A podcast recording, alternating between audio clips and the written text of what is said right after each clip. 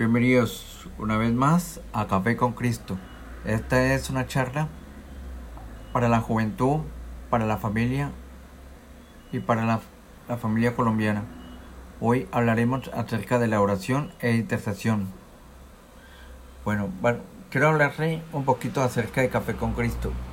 Café con Cristo es una charla de debate que abordará temas de sexualidad, la familia, oración, intercesión, perdón, depresión y muchos temas para la familia. Así que no te lo pierdas ni un episodio. Búscanos en el Spotify como Café con Cristo o Apple Podcast. Bueno, no me alargo más. Bienvenidos a Café con Cristo.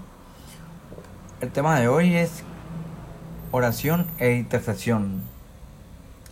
Vamos a leer la Biblia en capítulo Primera de Timoteo capítulo 2 versículo 1 al 3 versículo 1 y dice, exhorto ante todo a que se hagan rogativas, oraciones, peticiones y acciones de gracias por todos los hombres, por los reyes, por todos los que están en eminencia, para que vivamos quieta y reposadamente en toda piedad y honestidad. Versículo 3. Porque esto es bueno y agradable delante de Dios nuestro Salvador. Ahora definamos qué es la oración. La oración es la comunicación con Dios. Toma formas diferentes, pero básicamente ocurre cuando el hombre habla con Dios y Dios le habla al hombre. Toma formas diferentes, pero básicamente ocurre cuando el hombre habla con Dios y Dios le habla al hombre.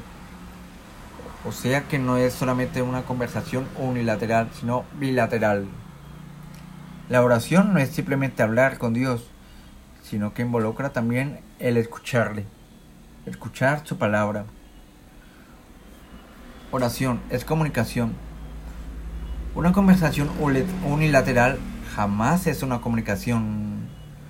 Cuando oras, siempre espera que Dios te hable y a menudo Él lo hace a través de su palabra o una pequeña voz silenciosa que parece hablar a tu corazón.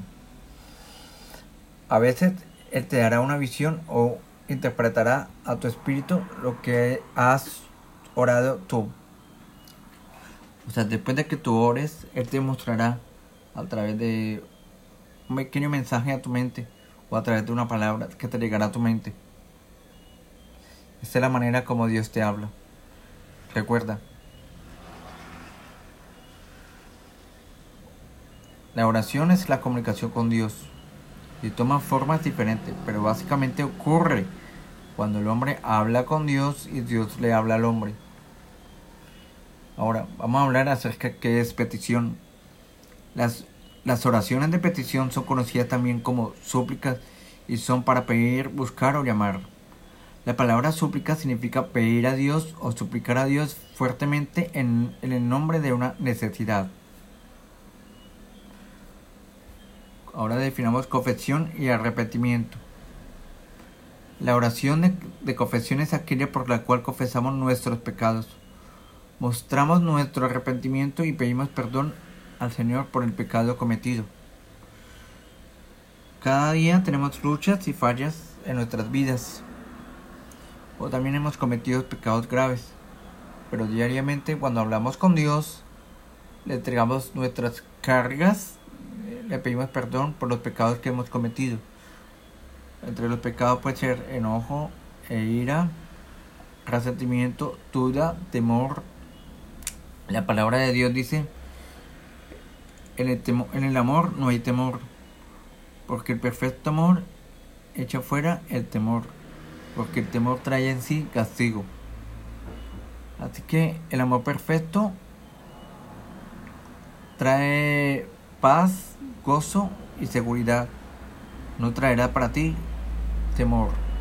Llénate del amor de Dios, que Él te llena tu alma de amor, esperanza y bondad. Ahora, vamos a hablar acerca de la intercesión. Un intercesor es una persona que toma el lugar de otra que suplican en caso de otra persona. Repito, un intercesor es una persona que toma el lugar de otra o que suplica en el caso de otra persona. O sea, tú estás suplicando por, un, por una petición, por ejemplo, de tu esposo o de tus hijos. O sea, tú estás pidiendo en favor de esta persona. Tú vas a orar en favor de que su hijo cambie. Si su hijo está en las drogas, su hijo está en el alcohol, tú simplemente te, te arrodillas y te potras ante Dios y le ora clamándole a Dios y reclamando el derecho que es hijo de Dios. Y solamente ora hasta ver la respuesta. Que este será un hijo de Dios. Solo tú oras en el lugar de esa persona, creyendo que Dios lo va a hacer. Cuando oramos por esta manera, estamos intercediendo. La intercesión puede definirse como la oración santa, llena de fe y perseverancia con que alguien suplica a Dios en el nombre de otros que desesperadamente tienen necesidad de la intervención divina. Muchas personas tienen necesidad de una intervención divina. Eh, alguien está en la cárcel por delitos de narcotráfico o lo acusaron de, de algo que no cometió. En este momento tú estás intercediendo en favor de esa persona. Tú dices, yo clamo al Señor y declaro que esta persona es libre. Señor, todos los días voy a orar y pedirle por esta persona que será libre. Jesús es el intercesor modelo. Ya lo fue mientras él estaba aquí en la tierra. Oró por aquellos que están enfermos y poseídos por los demonios. También oró por sus discípulos e incluso oró por todos. Cuando él intercedió por aquellos que no creían y que creían en él, Jesús continuó su ministerio de intercesión después de su muerte y resurrección, cuando él volvió al cielo y allí siguió, siguió siendo intercesor ante Dios. O sea, Jesucristo, nuestro Salvador, el Señor Jesús, en el monte de, los olivos y en el monte de Genezaret, él oró por nosotros, por los que no habían de creer y por los que creerían en él. Él toda la noche habló con su Padre pidiendo perdón por la humanidad, pidiendo perdón por los pecados de los discípulos, pidiendo perdón por todo, por toda la humanidad. Jesucristo intercedió hasta la última gota de su vida. Él murió, resucitó y aún sigue intercediendo. Ahora vamos a hablar acerca de la importancia de la intercesión. La intercesión evidentemente es importante debido a que el énfasis que Jesús colocó en ella en su propio ministerial terrenal intercesión. Jesús enfatizó que es importante la intercesión aquí en la tierra. Es importante para lograr algo en favor de esa persona. Señor, yo marco mi territorio. Yo declaro que Colombia será distinto. Yo declaro que Colombia no será tomada por la opresión Colombia no será tomada por la violencia. Colombia no será tomada por la miseria. Yo todos los días clamo y oro para que Colombia sea diferente, sea tomada por Cristo. Todos los días debemos orar hasta ver el resultado, hasta que se cumpla. No canses de orar. A través de una intercesión eficaz se puede entrar en el mundo espiritual desde cualquier parte.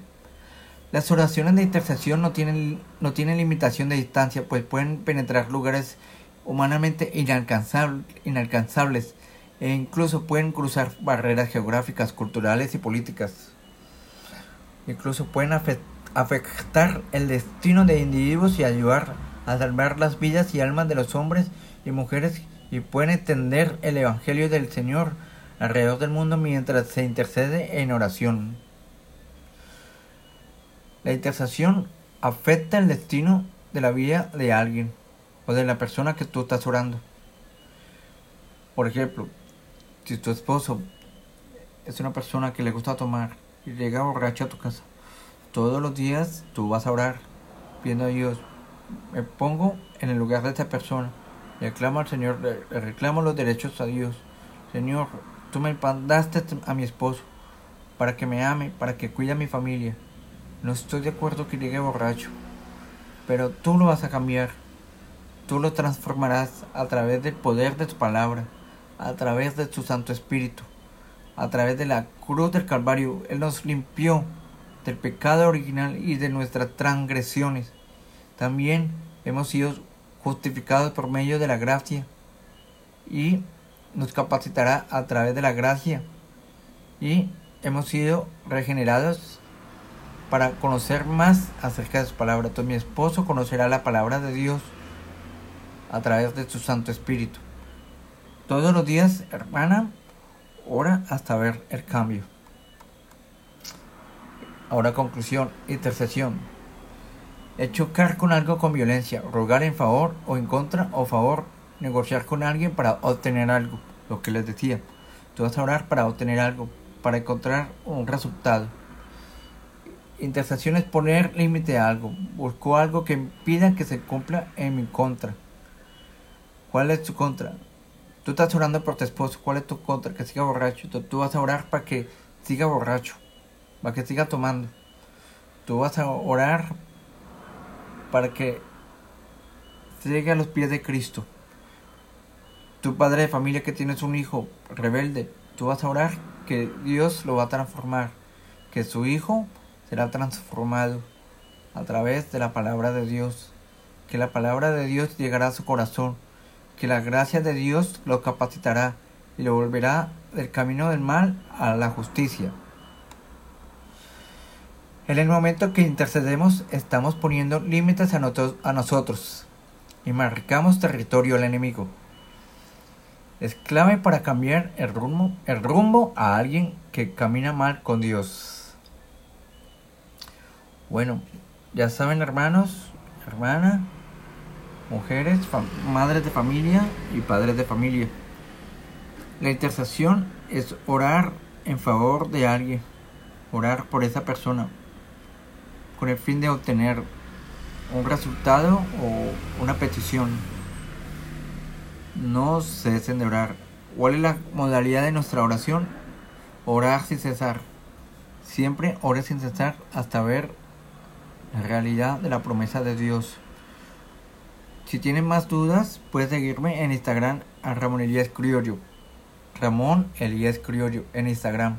Ahí me pueden escribir. O puedes escribirme al correo electrónico ramoneliascriollo.com o a nuestra página consultorio. Eso es un correo para consultas. Si tienen alguna inquietud me puedes escribir. Pero esta, esta emisora se llama Café con Cristo. Espero que te haya gustado este programa y nos veremos hasta la próxima taza de café. Que tengan una bonita noche y un bonito día. Dios te bendiga. Un abrazo. Saludos desde Colombia. Bendiciones.